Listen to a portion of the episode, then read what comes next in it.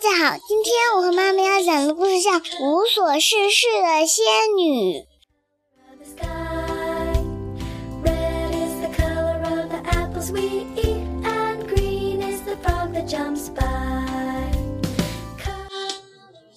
无所事事的仙女，有这样三个无所事事的仙女，或者说几乎无所事事。她们都没有魔棒。因为他们根本就没有机会用到它。弗莱特仙女为了找点事做，就数天上有几片云。如果看见一片云，她就会在小本子上画一个十字架。菲耶特仙女年纪最小，正坐在池塘边上数青蛙。如果青蛙跳起来，她也会在小本子上画一个十字架。而仙女。法罗特只要看着他们在忙，就心满意足了。也就是说，他什么也不干，或者说几乎什么也不干。确实，在这个国家，没人需要他们。这是一个完美的国家，所有人都很幸福，除了这三个仙女。的确，他们都因无所事事而烦恼。于是，弗莱特仙女就故意让自己数错。如果看到三片云，她就数成六片；如果看到六片云，她就数成十二片。由于她是个仙女，所以只要用一次十字架，天空中就会出现一片云朵。这样一来，根本就看不见太阳了。天空下起了雨。这可真让人悲伤。菲耶特仙女也是这样数青蛙的。等到天上浓云密布时，池塘里也就布满了青蛙，它们的蛙声能一直传到天上。鸟儿们实在受不了青蛙的叫声，想要捂住耳朵躲避，但由于它们没有胳膊，所以只好去找法罗特仙女帮忙。菲耶特仙女的青蛙把我们的耳朵都要震聋了。一只乌鸦对他说：“既然你什么都不做，就帮帮我们吧。”但由于法罗特仙女一直什么都不做，所以就变得很懒。我不知道该怎么办。他说：“想想办法吧。”乌鸦提出了抗议。法罗特仙女只好开始想办法，可她什么办法也想不出。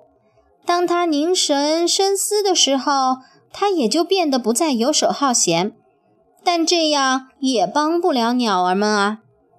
乌鸦只好去求菲耶特仙女帮忙。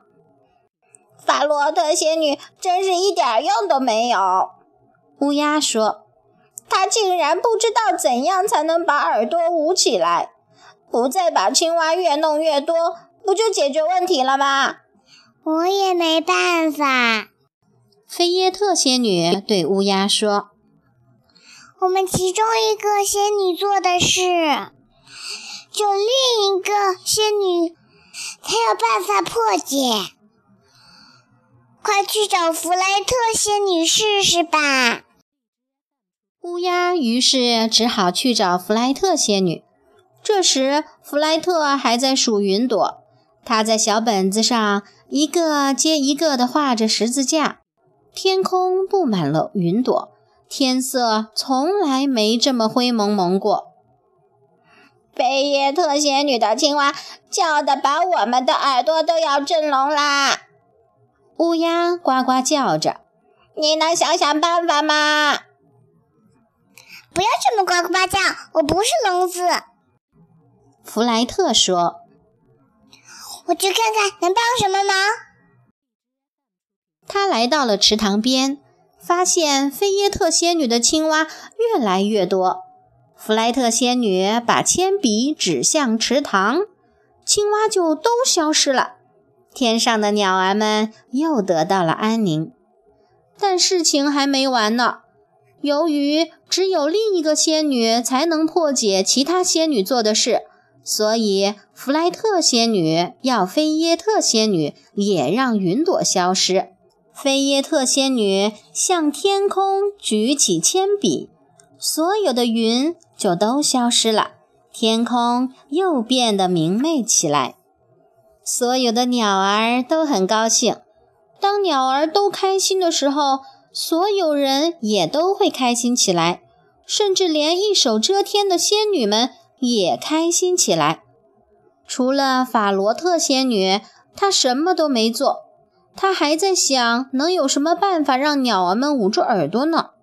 所以，三个仙女中就属她最忙了，因为她永远找不到解决办法，所以她一辈子都得这么想下去了。